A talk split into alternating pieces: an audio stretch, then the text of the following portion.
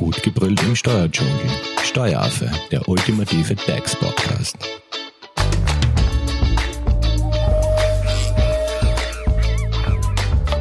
Hallo und herzlich willkommen beim Steueraffen.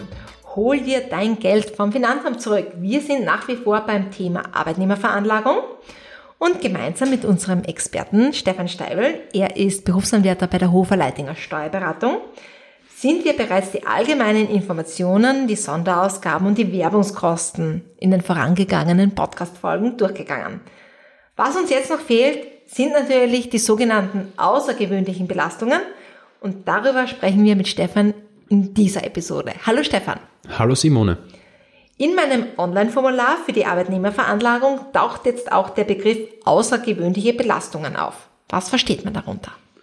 Außergewöhnliche Belastungen sind Aufwendungen, die außergewöhnlich sind, wie schon im Namen steckt, und zwangsläufig erwachsen und somit deine wirtschaftliche Leistungsfähigkeit wesentlich beeinträchtigen. Welche gibt es da zum Beispiel? Man unterscheidet zwischen außergewöhnliche Belastungen ohne Selbstbehalt und außergewöhnliche Belastungen mit Selbstbehalt. Was sind jetzt außergewöhnliche Belastungen ohne Selbstbehalt?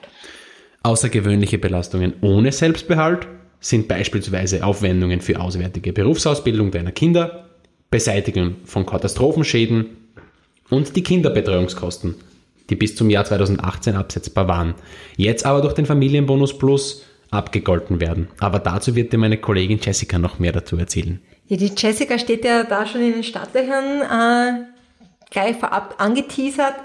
Wir machen jetzt dann im Nachhinein natürlich noch eine eigene Folge zum Familienbonus Plus. Stefan, bleiben wir bei den außergewöhnlichen Belastungen. Du hast erwähnt, da gibt es auch welche mit Selbstbehalt. Was zählt alles dazu? Also die mit Selbstbehalt, da sind inkludiert diverse Krankheitskosten, Kosten für einkommensschwache Partner, Partnerinnen, Diätkosten, also auch Krankheitskosten, Kosten für eine Kurbehandlung, Kosten für ein Alters- oder Pflegeheim oder auch die häusliche Betreuung und auch Kinderbetreuungskosten für Alleinerzieher. Sind jetzt auch Begräbniskosten dazu? Richtig, Begräbniskosten bezählen natürlich auch dazu. Könntest du vielleicht ein Beispiel zu den außergewöhnlichen Belastungen mit Selbstbehalt ein, äh, anführen? Ein Beispiel dazu sind die Krankheitskosten, also Kosten für einen Zahnersatz oder eine Zahnbehandlung. Beispielsweise, wenn du eine teure Zahnprothese, Krone oder Kronen oder Krücken bekommen hast, kannst du das als außergewöhnliche Belastungen geltend machen. Ein weiteres Beispiel wären auch noch Sehbehelfen, Brillen oder Kontaktlinsen.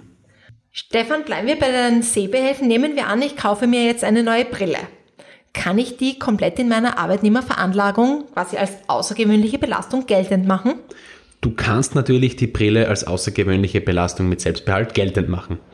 Dazu ist aber noch zu sagen, dass du auch immer einen Selbstbehalt abrechnen musst. Je nachdem, wie viel du verdienst, ist der natürlich unterschiedlich hoch. Das heißt, bei einer Brille, die 300 bis 400 Euro kosten wird, wird dieser wahrscheinlich nicht ausschlaggebend sein, da der Selbstbehalt größer sein wird. Stefan, welche außergewöhnlichen Belastungen gibt es sonst noch? Äh, also mit Selbstbehalt gibt es noch die Krankheitskosten oder Diätkosten, beispielsweise wenn du äh, Zucker, zuckerkrank bist und dazu extrige Diätverpflegung benötigst, wären das beispielsweise ein Betrag von 70 Euro pro, pro Monat. Ich habe auch vorher die Kurkosten angesprochen. Wenn du beispielsweise auf Kur fährst, sind die Aufenthaltskosten, die du selbst entrichten musst, Kosten für Kurmittel und für die medizinische Betreuung und auch die Fahrtkosten vom und zum Kurort absetzbar. Stefan, in welcher Form kann ich außergewöhnliche Belastungen sonst noch geltend machen? Du kannst auch außergewöhnliche Belastungen für Unterhaltsberechtigte geltend machen. Das heißt nicht nur für dich, sondern auch für andere Menschen. Welche Voraussetzungen müssen da gegeben sein? Also, das müssen einmal Ausgaben für deine Kinder oder für deine Ehepartner sein und sie müssen grundsätzlich außergewöhnliche Belastungen darstellen. Laufende Kosten für Kinder werden durch den Kinder- oder Unterhaltsabsetzbetrag berücksichtigt oder dann eben durch den Familienbonus Plus.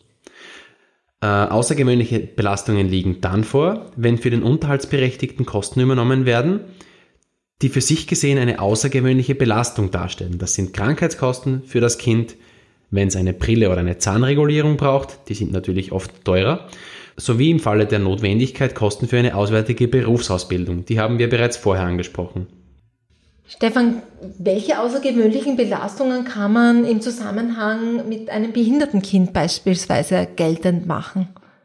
Je nach Ausmaß der Behinderung stehen verschiedene Freibeträge zu, die durch den Selbstbehalt nicht gekürzt werden.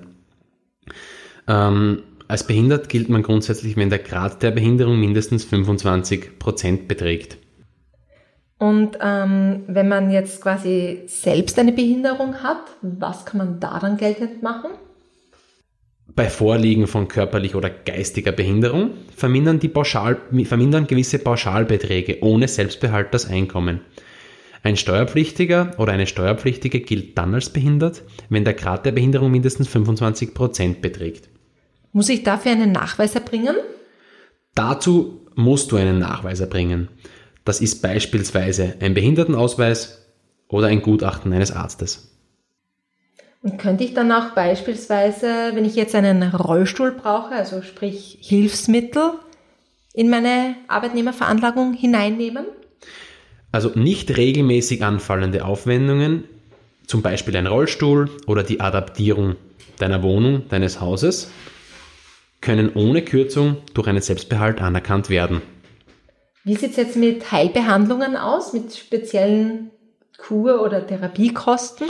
Genau, im Fall der Behinderung kannst du die Kosten der Heilbehandlung, die natürlich im Zusammenhang mit der Behinderung stehen müssen, ansetzen. Dies wird weiters nicht durch den Pauschalbetrag des Selbstbehalts gekürzt. Das wäre zum Beispiel eben Arzt- und Spitalskosten, Kosten für Medikamente und Kur- und Therapiekosten. Stefan, und was, welche Regelungen gelten jetzt nun für behinderte Pensionisten? Behinderte Pensionistinnen und Pensionisten können diese Pauschbeträge entweder beim Finanzamt oder direkt beim Pensionsversicherungsträger, also die pensionsauszahlende Stelle, geltend machen. Dazu informiert sie aber auch der Pensionsversicherungsträger. Juhu, Stefan, wir sind jetzt mit unserer Arbeitnehmerveranlagung quasi durch. Also wir haben ja die allgemeinen Daten ausgefüllt, wir haben die Sonderausgaben eingegeben, Werbungskosten geltend gemacht, wir sind über die außergewöhnlichen Belastungen äh, durchgefegt.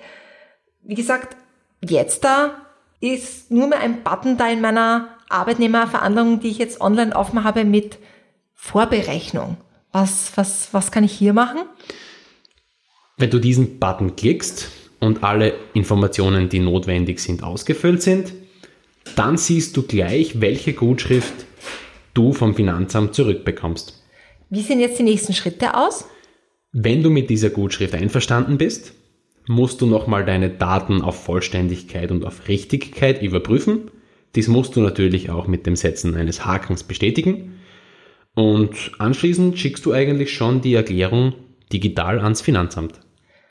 Und was geschieht dann? Wann erfahre ich, ähm, wann ich eine Steuergutschrift bekommen habe? Oder wie, wie sieht da das weitere Prozedere dann aus? Je nach Arbeitsaufkommen beim Finanzamt kann es unterschiedlich lang dauern. Aber sobald dein Einkommensteuerbescheid ausgestellt ist, wird dir der in die Databox, also in, die Elektro in dein elektronisches Postfach beim Finanzamt zugestellt. Wenn du die Erinnerung ähm, angehakt hast, dass du auch ein Mail bekommst, wenn da etwas reingestellt wird, dann bekommst du auch ein Mail dazu.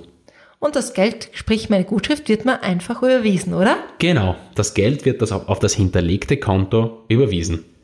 Perfekt.